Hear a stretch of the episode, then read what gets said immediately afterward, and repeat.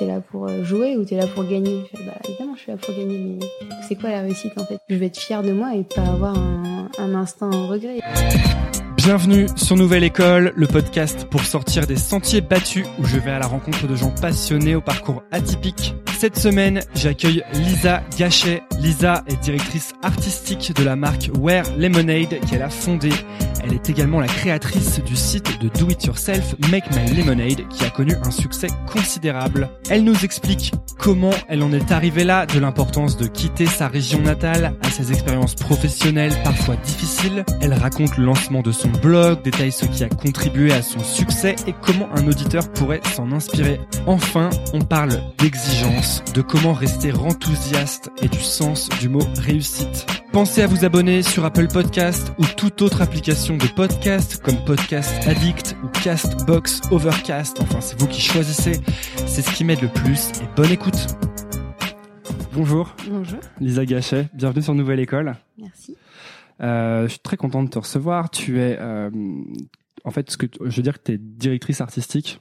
Ouais, Est-ce que c'est comme ça que tu te définis? C'est comme ça que je me définis. Et tu es la fondatrice de plusieurs choses. Euh, D'abord un, un, site en 2012 qui s'appelait Make My Lemonade, qui s'appelle toujours Make Toujours, My Lemonade ouais. d'ailleurs, et qui est un site euh, DIY, Do It Yourself, où en fait, euh, bah, tu le do it yourself, c'est apprendre à, à, à faire des pièces avec des objets du quotidien, en quelque sorte. En fait, le do it yourself, c'est plutôt euh, une recette qui te montre comment toi aussi tu peux réaliser des choses euh, toi-même. Et ce que j'avais envie de faire avec Make My Lemonade, c'était de montrer qu'on pouvait euh, réaliser des choses de ses mains sans être euh, une femme au foyer et être fan de scrapbooking, même si je respecte les gens qui font du scrapbooking. Il y avait une image un peu désuète et je voulais montrer qu'on pouvait faire vraiment des choses très cool, comme si c'était sorti d'une collection d'un créateur, mais en fait c'était Tu veux dire qu'il y avait un côté amateur dans les choses que tu voyais que tu- c'est ça, que j'avais envie d'un peu de- d'upgrader le level euh, du do it yourself. Ok. Ben, on va parler de comment tu as lancé tout ça, parce qu'ensuite tu as lancé en 2015 euh, une marque, carrément, qui s'appelle Wear Lemonade, Bien. voilà, qui est une extension de... Ouais, je fais mes devoirs. Non, c'est cool. qui, est une- qui est un peu une extension de ce site, en fait, mais euh, qui où tu es un peu revenu à tes, tes premiers amours, disons. c'est ça. Euh, on va parler un peu de tout ça, et quand même, euh, je, trouve, je trouve que le parcours est assez intéressant quand même dans ce que tu as fait. Et notamment parce que t'es pas, euh, t'es pas t'es pas parisienne de base en fait, t'es pas née à Paris, tu viens de Bordeaux. Ouais. Et euh, où t'as as fait un bac, euh, un bac technique d'ailleurs, je crois. STIR appliqué, ouais. Voilà. Et en fait, ce que tu as fait, c'est que tu as décidé de partir de Bordeaux pour aller euh, dans une école de mode à Paris. C'est ça. Et euh, ce que je voulais te demander, parce que moi aussi, je suis, euh, je suis, enfin, je suis, je suis né ici, mais j'ai grandi en province, quoi. Et, euh, et je me souviens que vraiment, j'ai ramé. Je me disais, il faut vraiment absolument que je retourne à Paris, quoi, tu vois. Et je voulais te demander, à, à enfin, rétro- rétrospectivement, est-ce que tu penses que c'était important euh, de quitter, d'arriver, de venir à Paris, de quitter Bordeaux pour faire ce que tu as fait à Ouais, présent? clairement. Clairement, ça a été difficile parce que j'étais rétrospectivement un bébé. J'avais euh, à peine 18 ans quand j'ai eu mon bac euh, en juin et euh, en septembre, j'arrivais à Paris. Et euh, j'avais un- là une motivation supplémentaire, c'était que mes parents m'avaient dit on pourrait te payer une école privée de stylisme à Bordeaux, mais euh, et tu, et tu resterais vivre avec nous. Soit tu arrives à rentrer dans une école publique à Paris et on te financerait un appartement euh, le temps de tes études. Donc du coup, j'avais une petite, enfin, au fond de moi, j'avais très très envie de partir de la maison. Pas parce que je m'y sentais pas bien, mais je sentais que le cordon serait difficile à couper si je restais euh, à Bordeaux euh, près d'eux. T'avais peur de faire partie de la génération Tanguy euh, Pas la génération Tanguy, mais j'ai une relation très fusionnelle avec mes parents et je savais que si je voulais m'émanciper, euh, enfin tu vois, enfin humainement, il fallait que je m'en aille aussi et que je me frotte euh, à la réalité de la vie et que j'ai été, j'ai eu la chance d'avoir des parents qui m'ont toujours euh, soutenu dans mes choix, même si euh, c'était, euh, enfin mes, parents sont très cartésiens et pas très artistes, donc du coup quand je leur ai dit que je voulais faire un bac STR Ils font quoi, tes parents? euh, mon père était euh, enseignant, professeur d'éducation physique, et ma mère était greffière à l'ordre des médecins, donc euh, très littéraire et juridique. Et du coup, euh, et ma sœur est enseignante et mon frère est commercial, donc euh, je dis pas la fille du facteur, mais c'était un peu genre euh, l'ovni de la famille. Et, euh, Ouais, parce que toi, depuis que t'étais toute petite, tu faisais des choses. euh, des choses, ouais. Ils m'ont toujours poussé à le faire. Et quand j'ai décidé de faire bon, cette de garage entre guillemets, euh, ils, ils, étaient à fond derrière moi. Ils m'ont pas du tout dit passe un bac S et tu verras ensuite. Donc c'est j'avais de la chance qu'ils soient Parce avec que moi. tu as choisi consciemment de faire un bac euh, STI. C'était quoi déjà STI que C'était euh, sciences techniques industrielles. D'accord. Et en fait, quand j'étais en troisième, j'étais dans la campagne de Bordeaux, euh, à Arsac, pour même tout te dire si ça Ok. te parle. C'était vraiment un, un coin paumé. Je pense qu'en troisième, j'étais dans un coin bien plus paumé sûrement, mais bon. Et, euh, et en gros, bah, le, pour faire STIR appliqué, il fallait aller à- à Bordeaux. Et il y avait euh, lycée privé, lycée public, et en, en ayant un père dans la fonction, enfin pas la fonction publique, mais dans, enfin il était enseignant euh, dans un collège euh, public. C'était, enfin il, il imaginait pas du tout que je puisse rentrer dans le privé. Donc il y avait peu d'établissements qui faisaient ce bac-là, et, euh, et je savais déjà en troisième qu'il fallait que j'ai des super notes si je voulais rentrer dans ce lycée-là. Mais il n'y a pas eu de. Comment dire, il n'y a pas eu de. Quand t'as dit, parce que tu avais. Comme tes parents en plus. euh, Enfin, tu dis qu'il y a un côté très littéraire, très Ouais. cartésien. Est-ce qu'il n'y a pas eu de, de réaction euh, négative au fait que tu ne veuilles pas justement faire les filières classiques du genre S, L, ES Non, parce que je pense qu'il me faisait confiance et qu'il voyait bien que j'étais épanouie que dans mes crayons et, euh, que j'étais pas, j'étais vraiment, j'avais pas la bosse des maths. euh, je fais des fautes d'orthographe euh, très souvent. Enfin, qui se disait bien que il fallait, enfin, que je sais pas là-dedans que j'allais m'épanouir et que dès que j'ai su que j'avais un but, on va dire pas professionnel, parce que quand t'es en troisième, c'est pas vraiment, enfin, une profession que t'imagines, mais dès que j'avais quelque chose qui me passionnait, je me donnais les moyens que ça marche. Et je pense que c'est à partir de ce moment-là qu'ils se sont dit, si elle est épanouie euh, dans ce qu'elle fait, elle pourra soulever des montagnes. Et je crois qu'ils avaient un peu raison. Mais c'est intéressant que tu avais déjà réfléchi au fait qu'il fallait que tu quittes le cocon familial pour euh, pouvoir couper le cordon. Il y a un côté assez- Ben, très mature là-dedans quand même. Je pense que c'était un peu inconscient, honnêtement. Et, et c'est maintenant, quand j'y pense, ça fait 11 ans que je suis à Paris. C'est euh, super que... Enfin, j'a- j'adore rentrer, j'adore les voir, j'adore quand ils viennent. Mais euh, c'est drôle quand tu rentres. Et je pense que c'est dans toutes les familles pareil, quand tu rentres chez toi et que tu vois tes, les membres de ta famille, chacun reprend sa place un peu. Il y a un truc trop bizarre de se dire, Ouais. j'ai 30 ans, en fait, euh, ouais, je vais pas mettre mes chaussons, non. Enfin, tu, enfin, oui, j'ai mis une petite veste et je vais avoir froid, mais c'est pas grave. Je, ça fait 10 ans que je, je suis pas là. Enfin, tu n'es pas là pour me dire de mettre mon manteau. ouais. Ouais, ouais. Enfin, tu vois, il y a quelque chose d'un peu. euh, Enfin, je- et c'est normal, je pense qu'il ne doit pas forcément grandir euh, non plus. En mode avion, je suis désolé. Vas-y, vas-y, mais moi aussi je vais faire ça. Tu Parce vois. que c'est très rare que j'oublie pour le coup, mais Ça y est. Ouais. Et euh, non, non, et, et oui, je pense que c'était bien que je parte à Il y a- 18 ans. il y a un truc de, euh, je sais plus si c'est de spiritualité ou de zen où les gens, euh, tu sais, sur la notion d'être éveillé, tu sais. Ouais. il y a un mec qui dit, euh, tous les gens qui pensent qu'ils sont éveillés, il faut juste les envoyer passer deux semaines chez leurs parents, tu vois. Parce que c'est vrai que tout le monde est remis à sa place et tu, tout le monde est super frustré. C'est vraiment hyper bizarre en effet comme. euh. Et, euh, et donc t'es allé à, t'as réussi à, à, à quitter Bordeaux pour être dans une école de mode Ouais, qui s'appelle l'école Du Perret. du Perret, qui est une école bah, très réputée pour le coup. C'est une des quatre grandes écoles euh, parisiennes d'art. T'as l'école Boulle, Olivier de Serres, Estienne et Dupéret. Et à ce, moment-là, tu te voyais, euh, tu, tu savais ce que tu allais faire ensuite, tu avais une idée claire de ce que tu voulais faire après l'école ou... Pas du tout. Bah déjà, euh, il y avait un peu ce, ce jeu des faux semblants, parce que quand j'étais au lycée, toutes les filles de ma classe voulaient être stylistes. Et moi, je voulais pas être comme tout le monde, donc je disais que je voulais être architecte d'intérieur. C'est rigolo que je te dise ça, parce que Pourquoi et Pourquoi tu verras plus tard. Mais euh, Tu me donneras la réponse Ouais, plus tard plus alors. non, mais du coup, je disais que je voulais être architecte d'intérieur, et puis après j'ai voulu être ergonome. Je suis même pas sûre que ça existe comme métier. C'est les personnes qui s'occupent de l'ergonomie des objets. Enfin, je voulais vraiment faire un truc qui soit pas comme toutes les autres euh, personnes de ma classe. Et au fond, Pourquoi Tu sais d'où ça venait ça? Non, parce que je me disais, euh, j'avais pas envie d'être. euh, j'avais pas envie qu'on dise, bah, je suis une fille, donc j'ai forcément envie d'être styliste. Il y avait un truc assez réducteur et j'avais vraiment envie de me dire, euh, non, moi, je suis différente. Au fond de moi, je, j'avais très envie d'être styliste aussi. Et c'est là, quand j'étais en terminale que j'ai dit, bon, ben, quand il a fallu faire ses vœux, bah, j'ai envie de rentrer à Dupéret pour faire du style. Et tout le monde était là, ah, mais non, euh, t'avais dit que tu voulais pas faire ça. Et je ouais, mais là, je, je suis face au mur, euh, je peux pas. euh, Enfin, les masques sont tombés et finalement, j'avais envie de faire euh, moi aussi des vêtements. Hmm. Et, et j'ai été prise à Dupéré.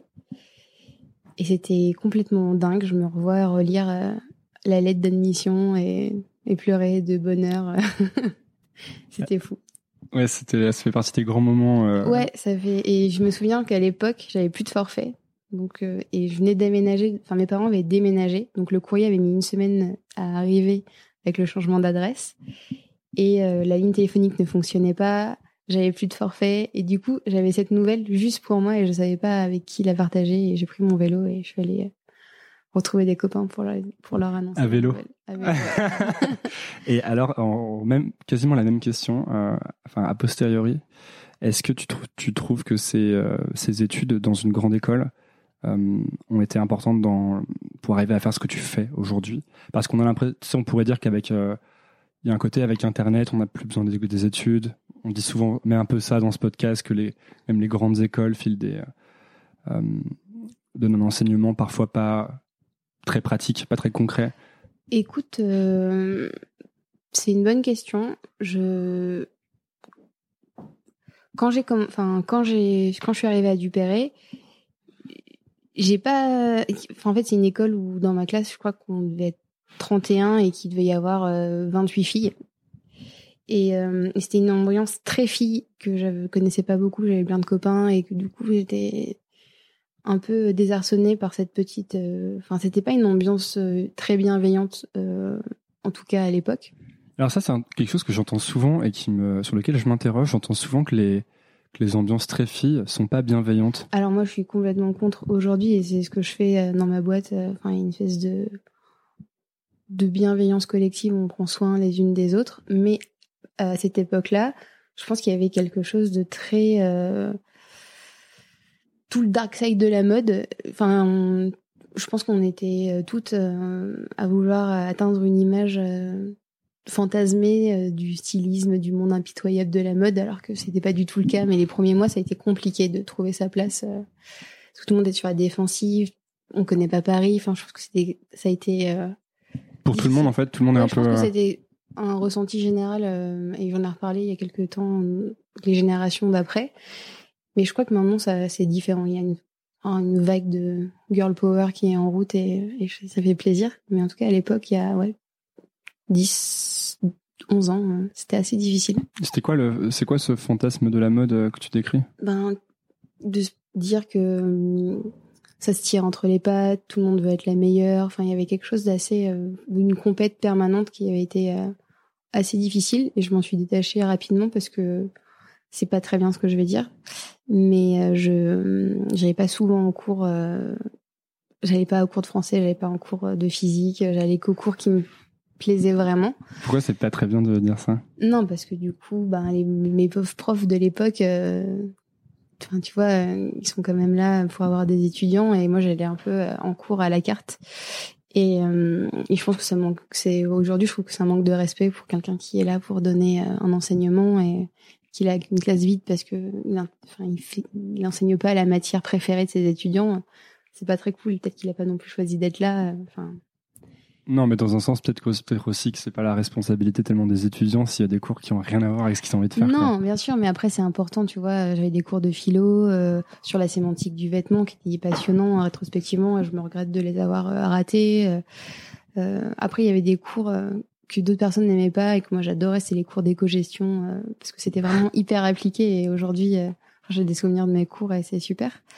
Mais euh, après, je pense que chacun, je pense que ce qui pourrait changer dans ces écoles-là, c'est de faire des programmes un peu à la carte. Tu vas te dire, ben moi je suis vraiment intéressée là-dedans. Je sens que j'ai une fibre entrepreneuriale. J'aimerais avoir plus de cours de juridique et de, de gestion et moins de philo parce que bon ben Ouais, c'est ça, tu pourrais. quelque chose. Euh, enfin, comme il y avait comme un calendrier qui serait fixe, tout le monde a la même chose et d'autres euh, un peu plus. Euh, enfin, des cours un peu. Enfin, qui se modulent, quoi. Ouais, tu pourrais avoir un, en fait un tronc commun mais très réduit, quoi. Parce que le problème, c'est que. Bah, je sais que moi j'étais à, à en école de commerce et il y avait un tronc commun et des modules, mais le tronc commun il était énorme en fait. Il prenait 95% de, de, trucs d'enseignement, tu vois. Donc tu te retrouves avec des trucs qui t'intéressent pas du tout et qui te prennent euh, bah, toutes tes journées.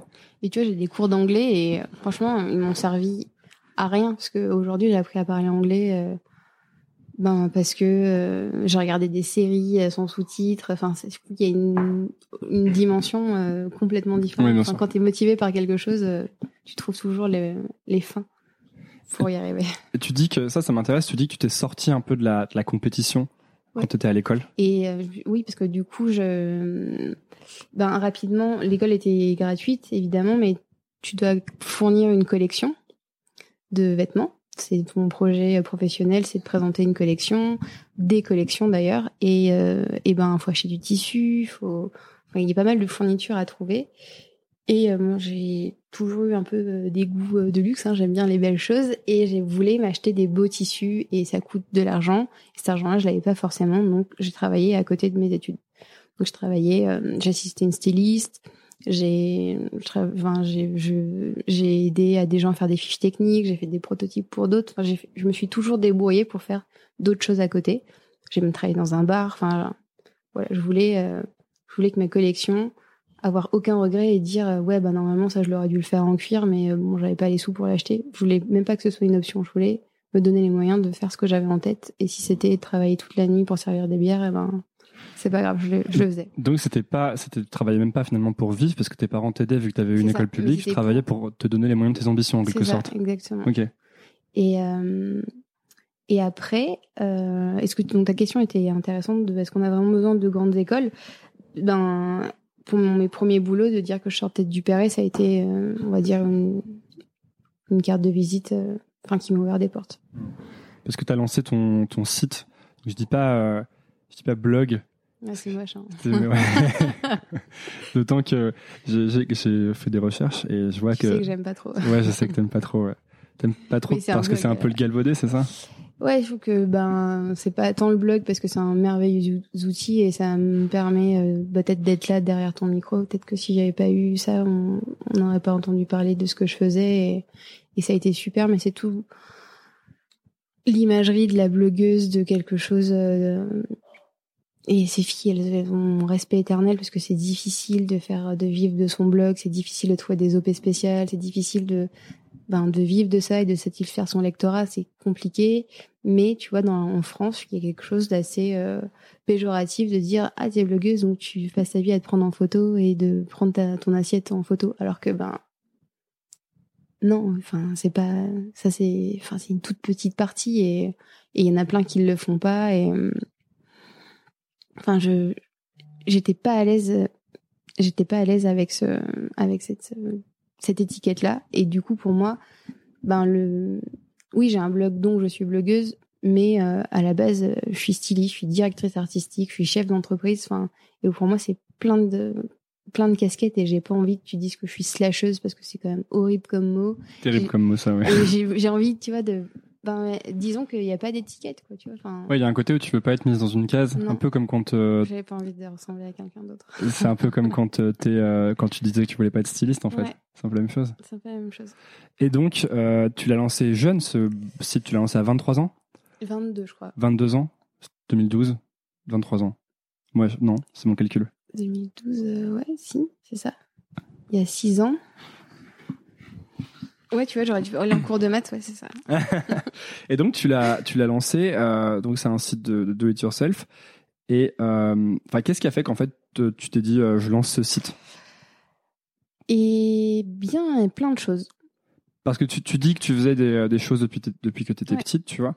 Mais je sais qu'une fois que tu es sortie de ton, ton école, tu as eu plusieurs expériences professionnelles. Tu as Ouais. notamment eu un truc chez Yves Saint-Laurent. Mm. Donc sans doute des expériences professionnelles que la plupart des, des gens qui vont dans l'école que tu as faite auraient voulu avoir et voulu garder.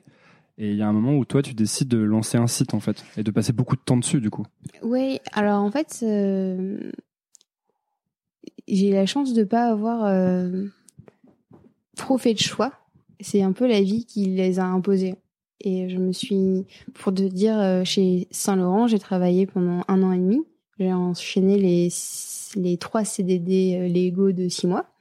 C'était génial. Je me suis éclatée. J'ai appris qu'il n'y avait pas qu'un métier que ma formation ne me formait, enfin, ne me préparait pas à un seul métier.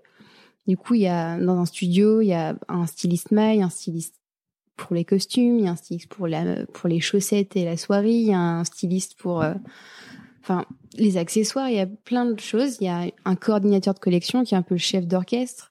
Tu as aussi une personne qui s'occupe des achats des matières, donc qui va acheter euh, les tissus qui sont euh, les plus adéquats au dessin des stylistes. Tu as la personne qui va s'occuper des recherches historiques, de, de coupe, de matière. T'as tous ces métiers-là.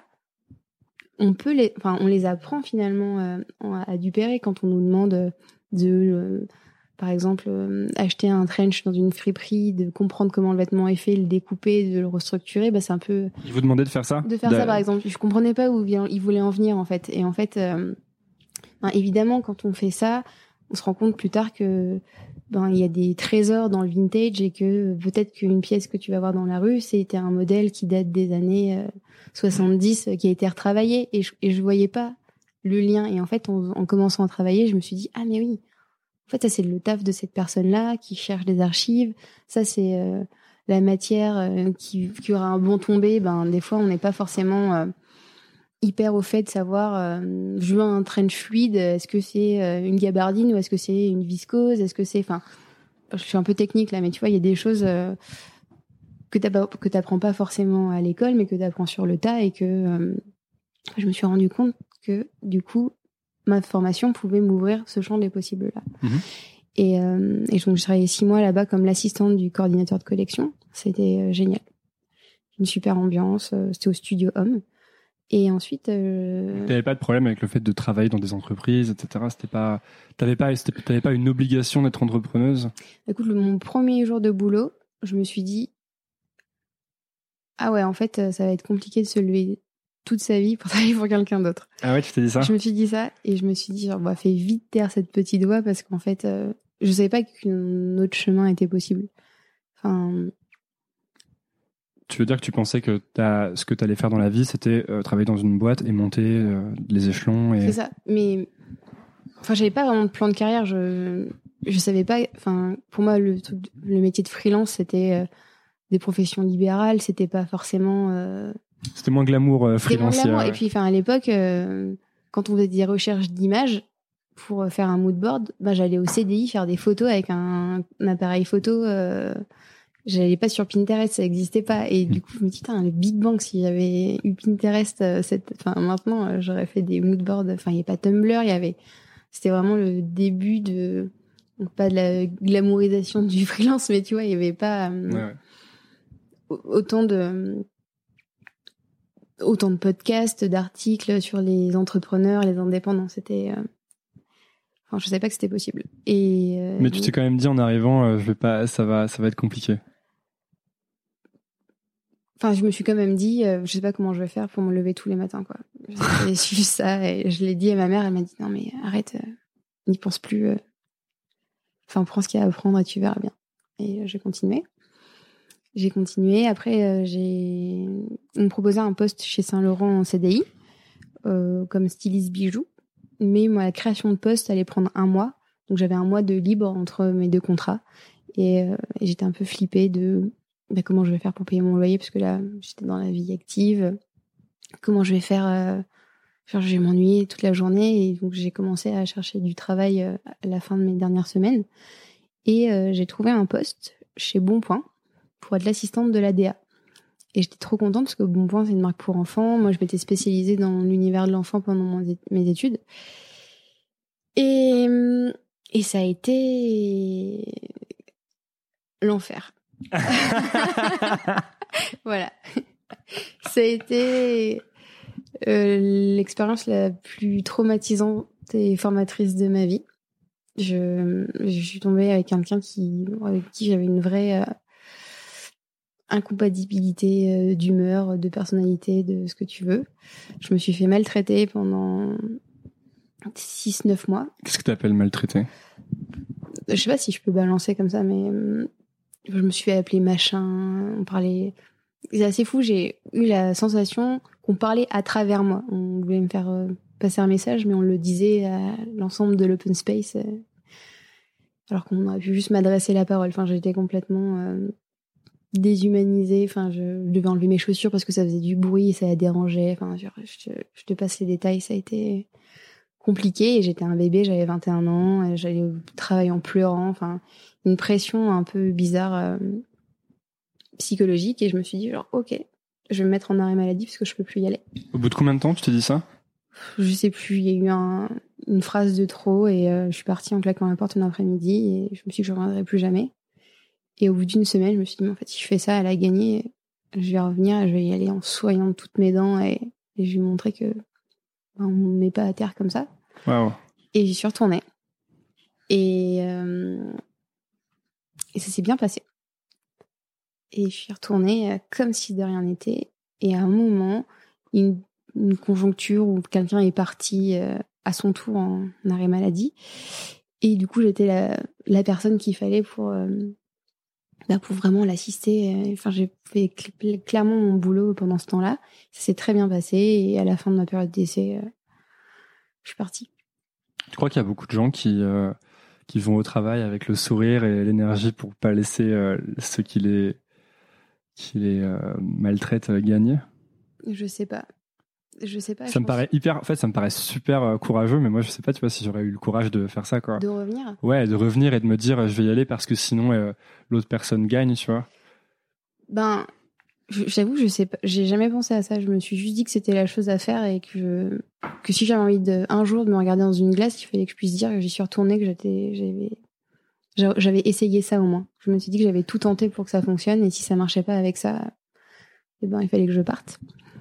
Et c'est intéressant ce que tu dis euh, aussi. Euh, tu dis c'est l'expérience la plus traumatisante et la plus enrichissante. Bah oui, parce que du coup, je me suis dit que ça commençait à se dessiner, me dire si un jour je suis mon propre patron et que je travaille avec des gens, mais jamais de la vie je leur fais vivre ça, quoi. Enfin, moi, je veux qu'on vienne travailler euh, en courant à mon travail. J'ai envie qu'on qu'on a envie de se battre pour mon projet, même si c'est pas le mien, enfin le sien et euh, je sais même plus le tien, le mien.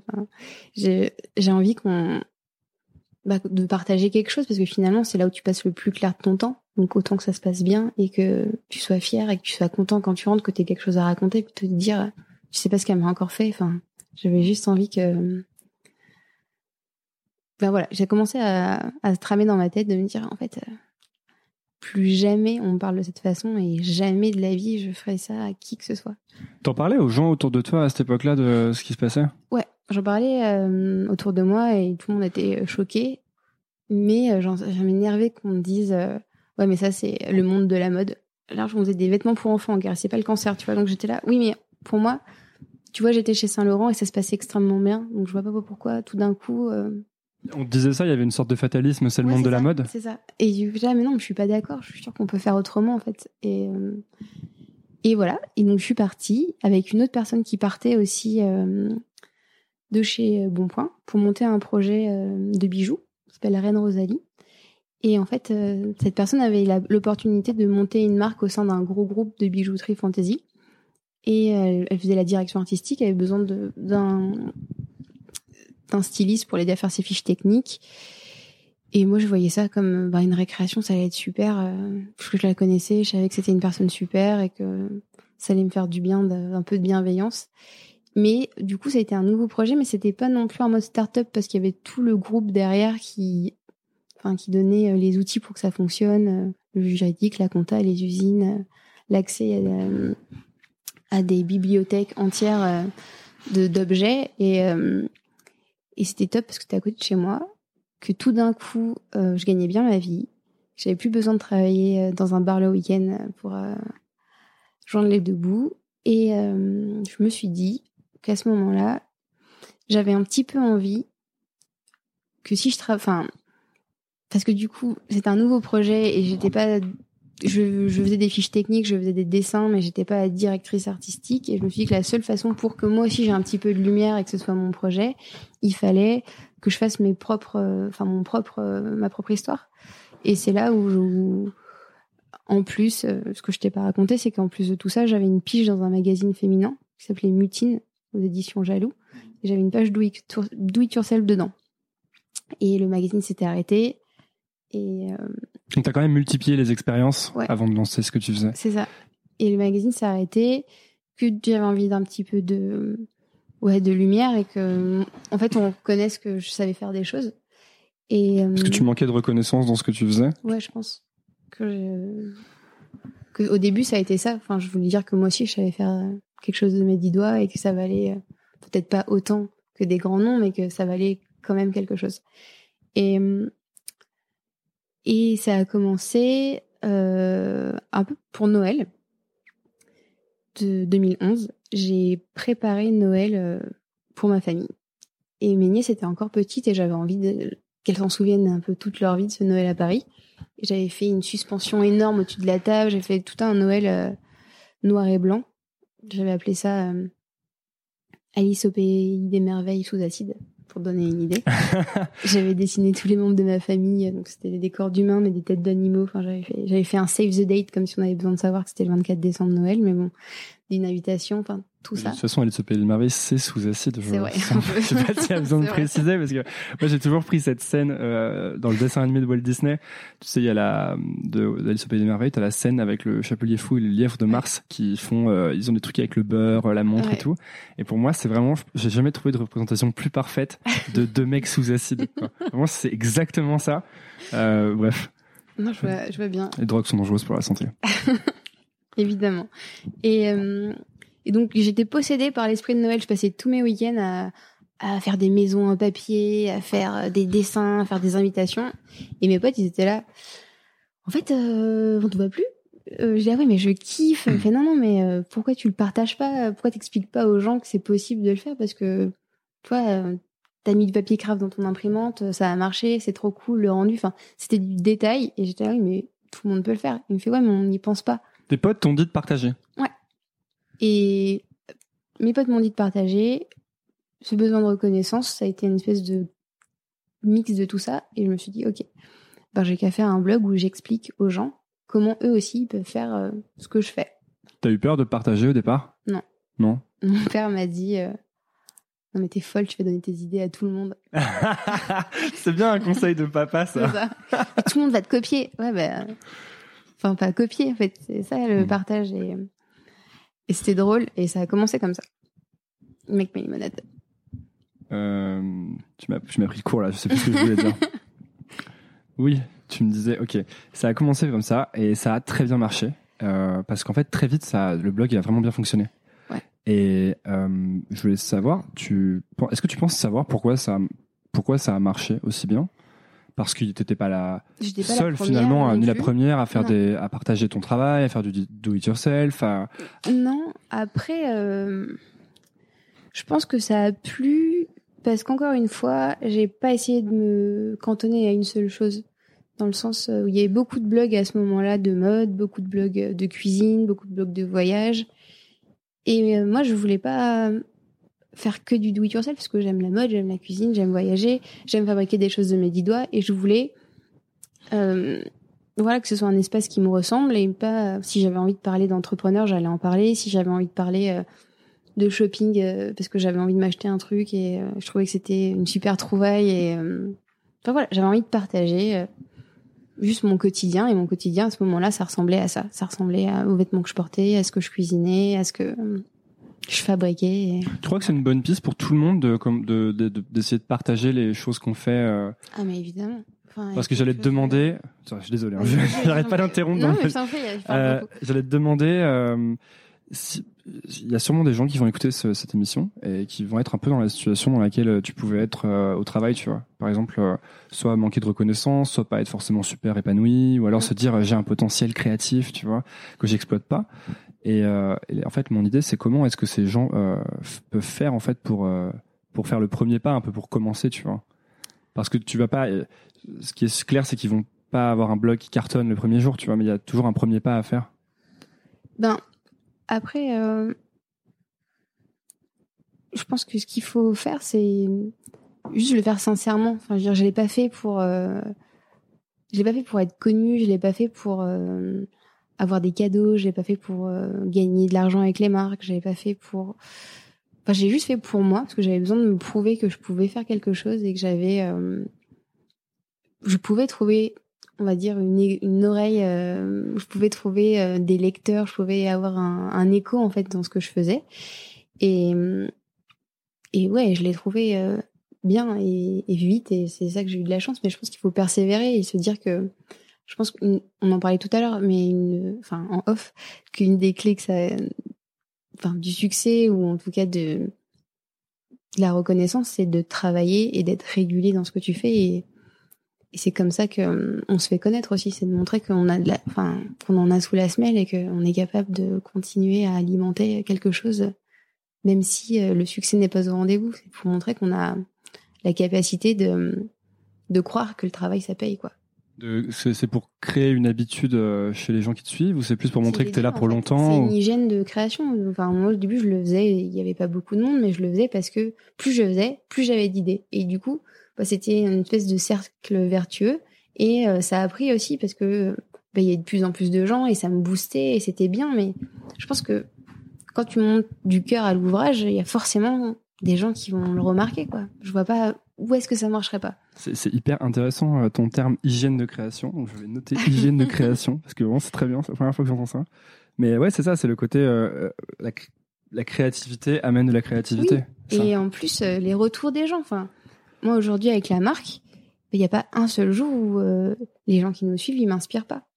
Tu vois, l'autre soir, je sais plus, je lisais les commentaires sous les, le compte de la marque. Et il y avait quelqu'un qui disait Ah, j'adore ce motif, ça c'est trop cool d'avoir des fonds d'écran. Ok, c'est hmm. pas compliqué. J'arrive dans le bureau, je fais Ah, ce serait bien, non euh, C'était hier. Ce serait bien euh, qu'on ait une page où les gens ils peuvent enregistrer la photo depuis leur téléphone et ils la mettent en fond d'écran. Ah ouais, grave. Et deux heures plus tard, on l'avait fait. Et en fait, enfin c'est quand même génial de partager ce que tu fais et de et que ça inspire d'autres gens et que ça t'inspire en retour. Enfin, il y a quelque chose de je pense que si tu es régulier et si les gens voient qu'il se passe quelque chose quand tu quand ils interagissent avec toi, ben, c'est ça, ne peut que fonctionner. Ouais, donc au bout d'un moment, c'est même plus toi qui as besoin de trouver les idées, c'est les gens qui vont trouver les idées pour toi. Moi, ça fonctionne aussi sur mon podcast. Il y a des gens qui me suggèrent des choses.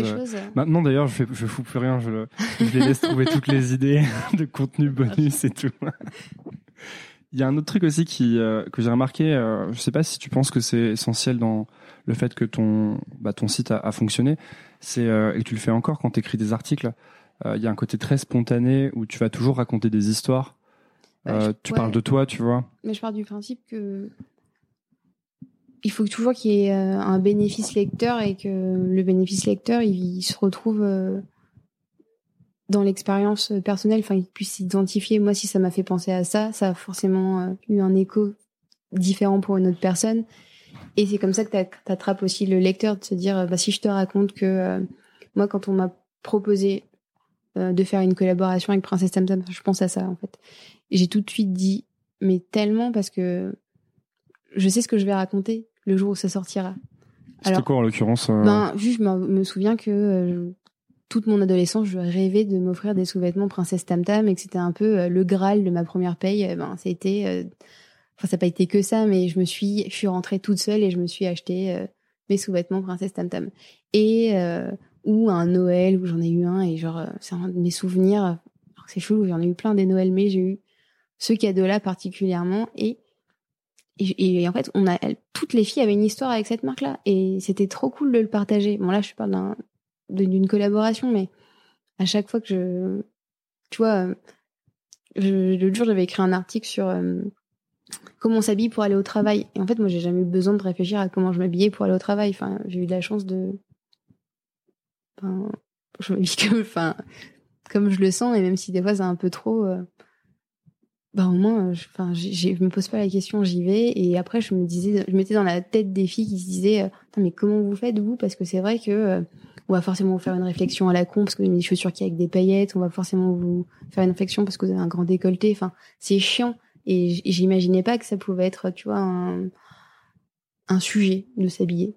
Et donc je parlais de ça et enfin, et il y a eu plein de retours hyper intéressants et, et voilà. Et enfin non rien. Et je pars du principe que si je veux qu'il y ait de l'interaction, il faut que ça parte de quelque chose de personnel pour que les gens puissent aussi se poser la question. Ouais. Donc le côté, le côté euh, personnel plus, euh, plus régularité et quantité en fait. Bah, je dirais pas quantité, je dirais régularité. Pourquoi tu dirais pas quantité? Parce que quantité, ça va. Parce que moi j'ai l'impression que la, tu peux pas faire sans la quantité. Si tu veux qu'on commence à.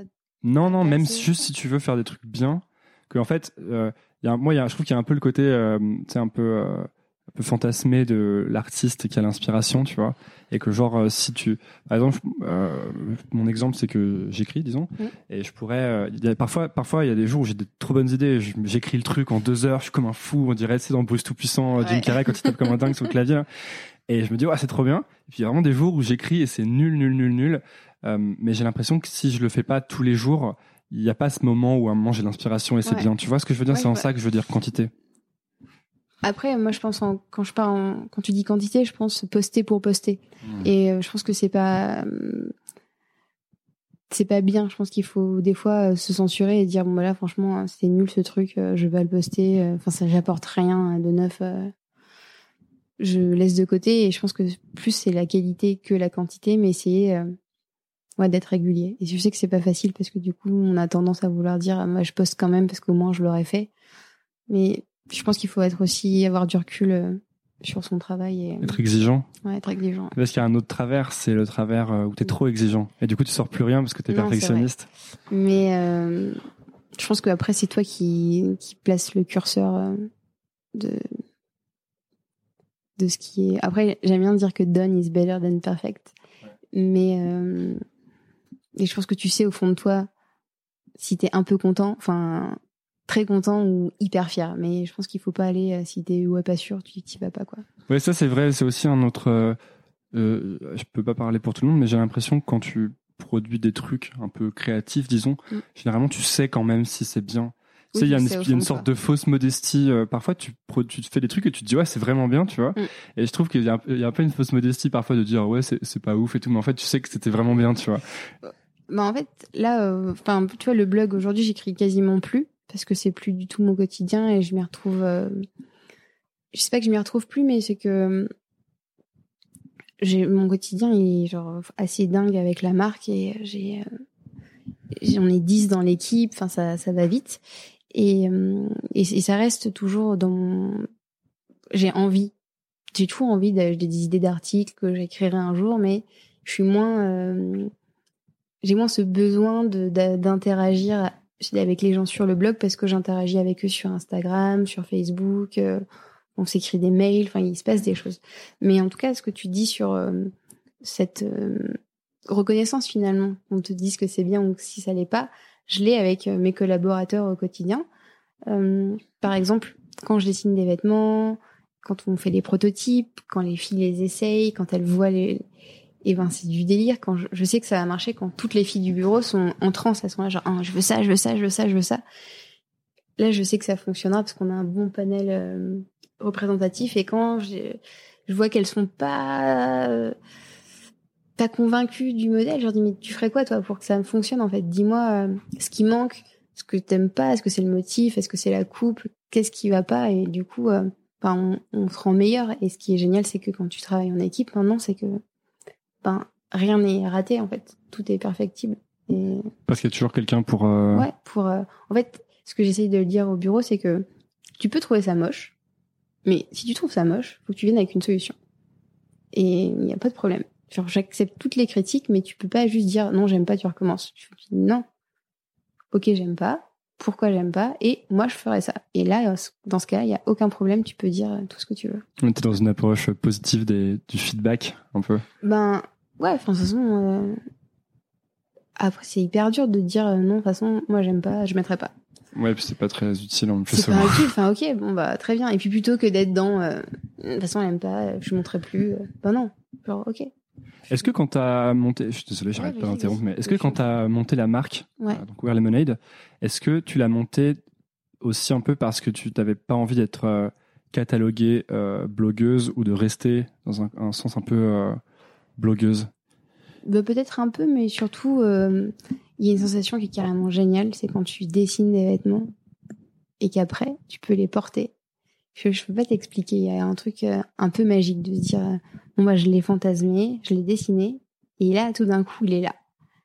Et euh, Est-ce que tu crois que c'est un peu comme quand tu construis ta maison et que tu habites je dedans ou- après, euh, ça m'est pas encore arrivé, mais... Ouais, ça, moi ça m'arrivera certainement pas d'ailleurs. Mais euh, enfin, il y a un truc euh, complètement fou. Et en plus de se dire, bah moi je peux le porter, mais que quand je croise une fille dans la rue qui porte un truc euh, que j'ai fait, c'est un, un, sentiment qui est, euh, je, je, peux même pas le décrire. C'est, c'est un mélange de fierté et de, c'est hyper intime. T'as dessiné quelque chose que les gens ils portent sur eux. Enfin, c'est, enfin, c'est fou d'avoir fait. Tu crées une connexion. Et ça, de se dire, bah, ce matin, euh, elle s'est réveillée, et il faisait beau, elle s'est dit, ah bah tiens, je vais mettre cette petite robe. Euh. Enfin, ça l'a inspirée. Et j'ai toujours pas de mots, je trouve ça magique. Et du coup, ben, je l'avais jamais ressenti vu que je dessinais pas vraiment pour moi et je dessinais pour d'autres, mais j'avais une idée qui était remâchée dans la grande machine euh, Saint-Laurent ou la grande machine Bonpoint ou, ou les bijoux. Enfin, donc c'était pas vraiment à moi. Enfin, c'est pas vraiment, enfin, c'est pas vraiment à moi vu que ça appartient à, qui l'achète, mais j'étais pas euh, la mère de l'idée euh, de base, tu vois. Et, et donc du coup, j'avais envie d'avoir ce sentiment-là de se dire tu portes ce que j'ai dessiné. Et il y a un côté aussi où tu vois, euh, tu vois l'aboutissement de ton travail. Ça. se concrétise vraiment. C'est peut-être quelque chose qui manque aussi dans le, parfois dans les, quand tu es en entreprise, le côté où tu es un peu dépossédé finalement de, ce que tu as apporté. Ou je, crois que c'est parce que c'est quand même un truc qui revient.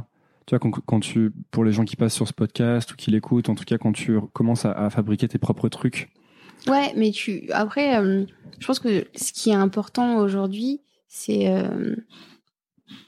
moi j'ai du mal à dire, euh... enfin j'ai du mal quand je prends la parole sur Instagram ou dire j'ai fait ça, c'est on a fait ça, et c'est important, je pense, de dire, enfin de rendre à César ce qui est à César, tu vois. Peut-être que je l'ai dessiné, mais sans Maya qui est au e-commerce personne ne pourrait l'acheter non plus. Et, je pense que c'est aussi comme ça dans une entreprise que les gens ils se sentent valorisés parce que sans eux, ça serait non pas possible. Sans Laure qui a fait la toile, sans Maria qui a sourcé les matières, sans Simonet qui a pris la photo, sans Cécile qui a mis au rapport le motif. Enfin, il y a une espèce d'inclusion. Je pense que c'est important que. Oui, voilà, mais c'est ça. Ce que je voulais dire, c'est pas que l'important, c'est ce que je voulais dire. L'important, c'est pas de le faire individuellement. C'est juste d'avoir le sentiment que tu possèdes un peu. Ouais, voilà, que tu... Mm. c'est ce que je voulais dire un peu. Euh, tu dirais que. Est-ce que tu dirais que ton exigence, elle augmente avec le temps, justement? Parce qu'on parlait d'exigence là. Ouais. Et c'est de plus en plus difficile parce que là, on, a, on est un peu à une croisée des chemins pour la marque. Et euh, on est euh, à un moment où, normalement, dans quelques mois, on va ouvrir notre premier lieu physique.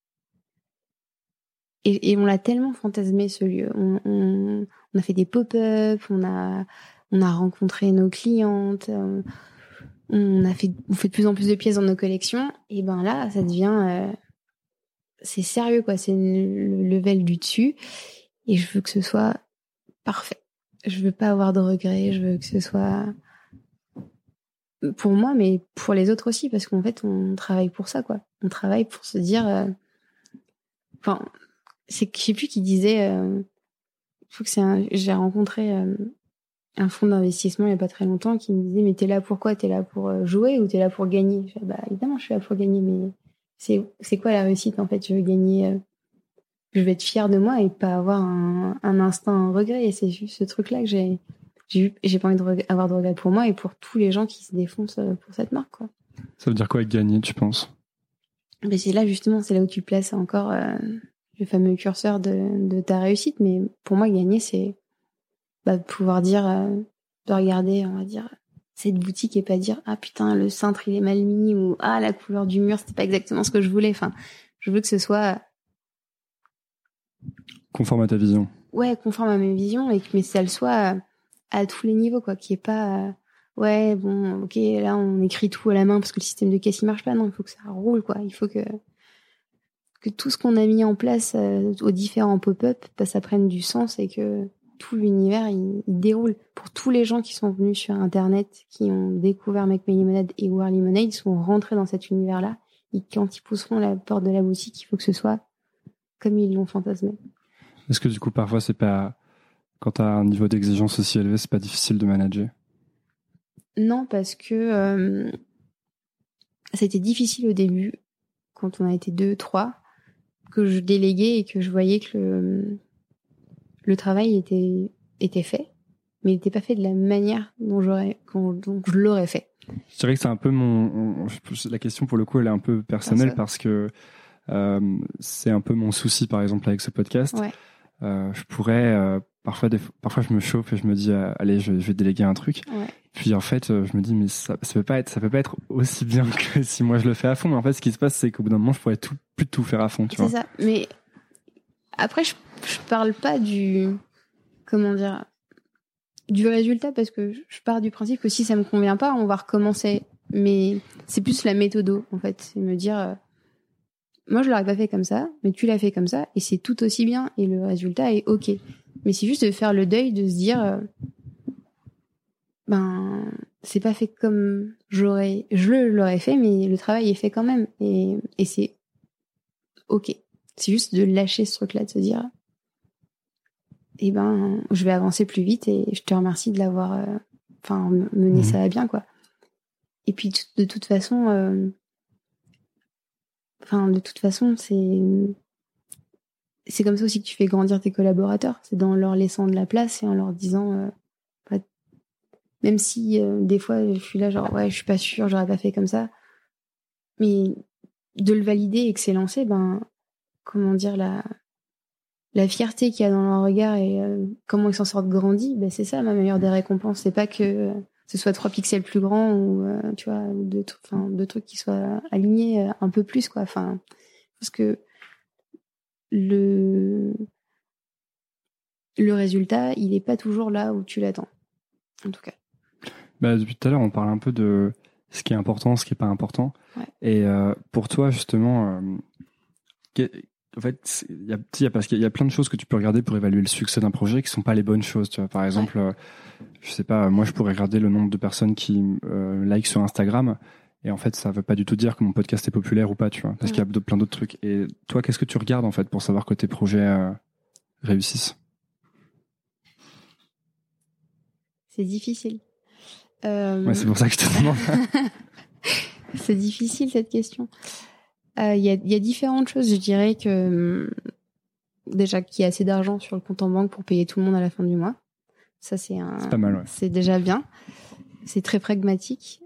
Et euh, en, en, deux, c'est. Euh,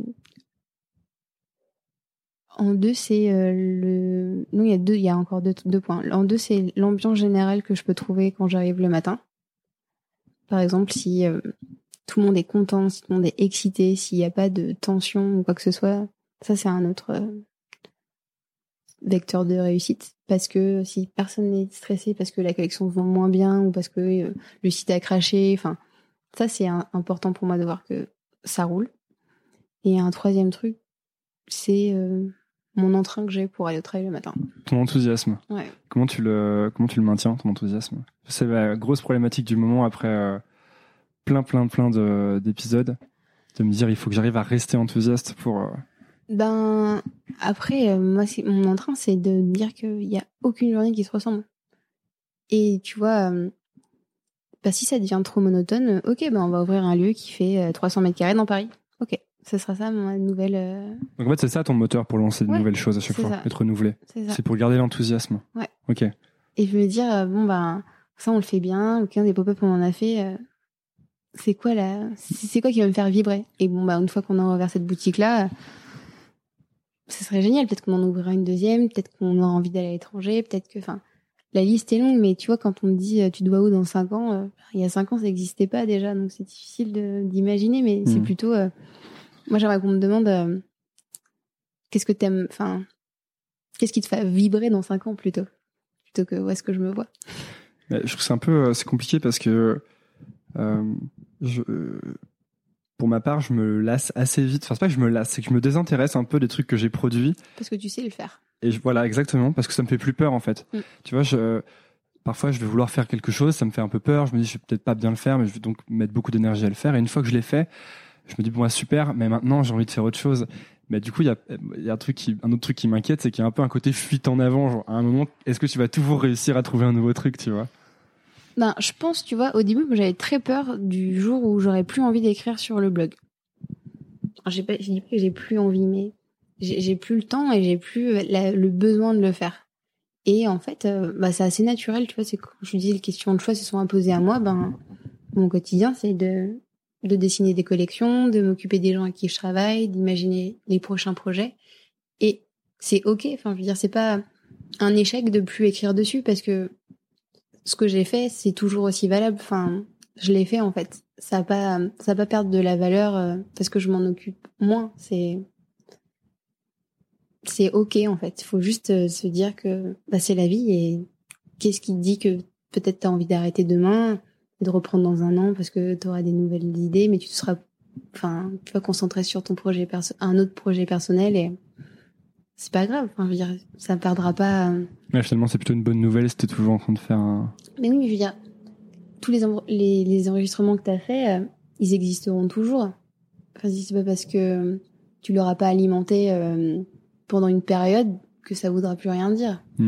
Dire enfin, après, c'est important. Je pense que ce qui est important de dire aussi, c'est que la régularité, c'est important au début pour que ça prenne. Mais après, une fois que tu as trouvé on va dire ton rythme de croisière et ton épanouissement dans ce que tu es en train de faire, tu peux aussi lâcher un peu. Euh, tu crois? Ouais, je pense. Moi, je pense que les, au contraire, je pense que tu disparais très vite, ce qui est pas forcément grave. Hein. Moi, je suis pas dans une course de oh là là, je vais disparaître, etc. Mais je pense que tu le vois notamment euh, euh, dans la plupart des trucs artistiques, que ce soit en musique, en choses comme ça. Quoique, ben... quoi que t'as des, quoi que quand Daft Punk revient, Daft Punk revient quoi. Oui, parce que, mais après tu prends tout de suite. ouais, voilà. mais c'est ça le problème.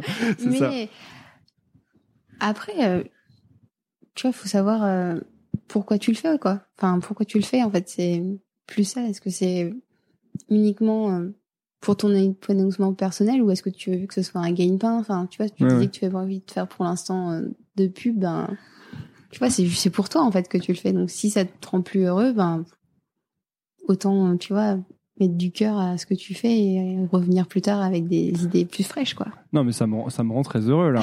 là, on a l'impression que je vais arrêter le podcast alors que pas du tout. On va parler de ça, mais tu vois, moi, je pensais que ça me rendrait hyper triste le jour où j'aurais plus envie. Ben, non, il y a une nouvelle envie et, et ça, c'est la continuité du projet, quoi.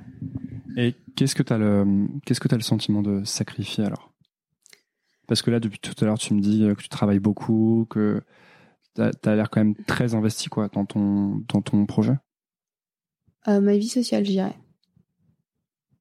Mais après, euh, parce que je travaille beaucoup et je suis fatiguée et je sors peut-être un peu moins et je vois moins les gens que j'aime et que ça, ça me rend un peu triste. Mais euh, tu les vois moins, ça veut dire. mais c'est plus une question de, tu vois. Je dirais pas feignantiste parce que je dirais pas que je suis feignante, mais je dirais plus une question bah, je suis claquée et j'ai pas forcément envie de, une fois que je suis rentrée, de ressortir pour voir des gens. Et euh, Honnêtement, tu sors combien de fois par, par euh, semaine, mois, etc. Vraie question qui m'intéresse parce qu'en ce moment, je pense un peu à tout ça. Euh. euh je sors deux fois par semaine, le, samedi, le vendredi et le samedi. Ok, ça va, donc tu as quand même. ouais, mais je veux dire, je vois que, je pourrais faire plus de dîners, enfin, tu vois, mais flemme, enfin, flemme, je suis, je suis claquée et et l'appel du canapé est, fort euh, la semaine. Et puis il y a un peu un côté, euh, tu peux toujours faire plus aussi, tu sais, dans toutes les zones de ta vie. Donc, euh, oui, c'est vrai. C'est un truc que tu, tu prends en compte, toi, là. Est-ce que tu es toujours en train de te dire, est-ce que je suis assez productive? Est-ce que tu es axé sur la productivité ou Non, c'est un truc que j'ai un peu lâché ces derniers mois et c'est hyper intéressant, c'est de se dire, bon, bah, aujourd'hui, j'ai pas foutu grand-chose. Mais c'est pas parce que j'ai rien fait, on va dire, j'ai pas répondu aux 50 mails, j'ai pas fait ce qui était dans ma to-do que j'ai rien fait non plus. C'est, euh, enfin, ok, je me suis inspirée, j'ai lu ce truc, j'ai vu cette expo, j'ai euh, j'ai aidé cette personne de l'équipe à sortir d'une impasse dans laquelle elle était. Mais au début, j'étais genre, j'ai rien fait, quoi. J'ai rien fait de ce que je devais faire. Et en fait, euh, bah non, Enfin, j'ai fait plein d'autres trucs, mais c'est tout aussi valable. Et ça. Bah, justement, j'ai un, un, pote qui s'appelle Léo qui est passé sur euh, ce podcast. On a, on a, fait un film ensemble. Ok. Et euh, quand euh, moi, je suis très, je suis vraiment du genre à stresser quand j'ai l'impression que j'ai rien fait dans la journée, tu vois, à dire, voilà, j'ai vraiment rien fait aujourd'hui. Et lui, à chaque fois que je le vois pour qu'on bosse ensemble, vraiment littéralement, on ne fout rien pendant tout l'après-midi. On fait que parler, euh, euh, raconter des, des, trucs, etc. Et, euh, et en fait, à la fin, on a quand même fait un film, tu vois. Ouais. Et, et à chaque fois qu'on se voit, je dis, oh là là, on a vraiment rien fait. Et il me dit toujours, euh, non, mais c'est pas grave, on, ça fait partie du processus, tu vois. Ouais, c'est ça. Et je pense qu'il a raison, mais du coup, c'est c'est difficile, je trouve, de d'arriver à accepter ça, tu vois. Ouais, C'est mais une- ça prend du temps. Hein, ligne fine, quoi. euh, Et en fait, c'est comme je te disais, quand j'étais à l'école et je faisais des trucs, je trouvais que ça n'avait pas de sens. Et en fait, c'est un peu pareil quand t'as une conversation qui qui refait le monde et qui mène à rien. Et en fait, ça t'a peut-être euh, déclenché euh, ta prochaine idée géniale, quoi. Est-ce qu'il y a des, euh, est-ce qu'il y a juste pour finir, est-ce qu'il y a un, est-ce que tu lis ou pas? Pas beaucoup, pas assez. Euh, Parce que en fait, ce que j'allais te demander, c'est est-ce qu'il y a des livres que tu recommandes souvent aux gens, ou est-ce qu'il y a des euh, des choses qui t'inspirent que tu recommandes souvent aux gens? Euh, ce qui, il y a un livre que j'ai adoré, mais ça fait genre vraiment euh, super startup nation quand je dis ça. Mais j'ai adoré lire l'entreprise du bonheur. Euh, je trouve ça hyper inspirant. Après, j'adhère pas à tout, Mhm. mais euh, enfin, j'avais trouvé ça top. Et je me souviens, je l'avais dévoré. Euh, bah, c'est pour mon côté entrepreneur, entrepreneuse même, j'ai envie de te dire. Euh, et sinon, ce que je fais pour m'inspirer, euh, juste je sors quoi. Je sors. euh, Tu regardes des trucs de la vraie vie? Ouais, clairement. Je sors, euh, je vais dehors. et c'est drôle parce que la dernière fois, je devais aller au musée et je suis arrivée, il y avait genre la queue et en fait, j'ai vu plein de gens habillés de façon trop cool dans la queue et je les ai dessinés et ça m'a donné des idées pour euh, la prochaine collection et, l'expo finalement été pas ouf, mais juste d'être sortie et d'avoir vu des combinaisons de couleurs et de me dire, ah putain, trop bien, de sortir mon iPhone et faire trois photos. Ça te sort un peu du, quotidien, quoi. C'est comme quand tu prends un chemin différent pour aller au boulot et tu vois des nouvelles choses et c'est juste ça. Ben merci beaucoup Lisa d'être euh, venue sur Nouvelle École. Eh ben, Merci à toi. Euh, Est-ce que tu veux qu'on envoie les auditeurs euh, quelque part sur Internet? Sur Internet, euh, Oui. c'est vaste. Parce que en fait, non, mais c'est parce qu'en fait, la dernière fois, je disais où est-ce qu'on envoie les gens qui écoutent et euh, le- la personne euh, réfléchissait en lieu physique, mais c'est pas ce que je veux dire, quoi, tu vois. Je peins sur wearlemonade.com déjà, Ok. mais je leur, je leur conseille plus de s'inscrire à notre newsletter. On raconte des choses et, et on donne accès à des, des bons plans et toutes les dernières nouvelles fraîches. Ok, cool. Merci beaucoup. Merci. Merci beaucoup d'avoir écouté. Si ça vous a plu, c'est maintenant que vous pouvez m'aider. Et je vais vous dire comment. Premièrement, abonnez-vous à Nouvelle École sur votre application de podcast. C'est hyper facile. Et si vous êtes sur Apple Podcast ou iTunes, vous pouvez laisser un avis, 5 étoiles de préférence. Ça m'aide beaucoup à bien référencer le podcast et à le faire découvrir à d'autres personnes. Si vous voulez me suivre sur les réseaux sociaux, c'est sur Instagram que je poste et que je suis. C'est donc underscore nouvelle école.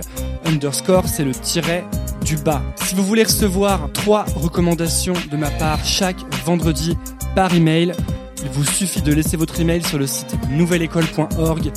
N'importe quel champ d'email sur le site vous donnera accès à cette newsletter où chaque semaine je partage trois choses qui m'ont plu. Ça peut être des livres, des applications que j'utilise, des films ou des documentaires que j'ai vus. Enfin, dernière chose, si vous voulez me soutenir financièrement, c'est possible. Vous pouvez le faire via Patreon. C'est à patreon.com slash nouvelle école podcast et les dons commencent à 2 euros à peine. Et après, libre à vous de donner ce que vous voulez. Tous ces liens sont dans la description de l'épisode. Voilà, j'ai fini. Merci beaucoup et à la semaine prochaine. À l'ancienne.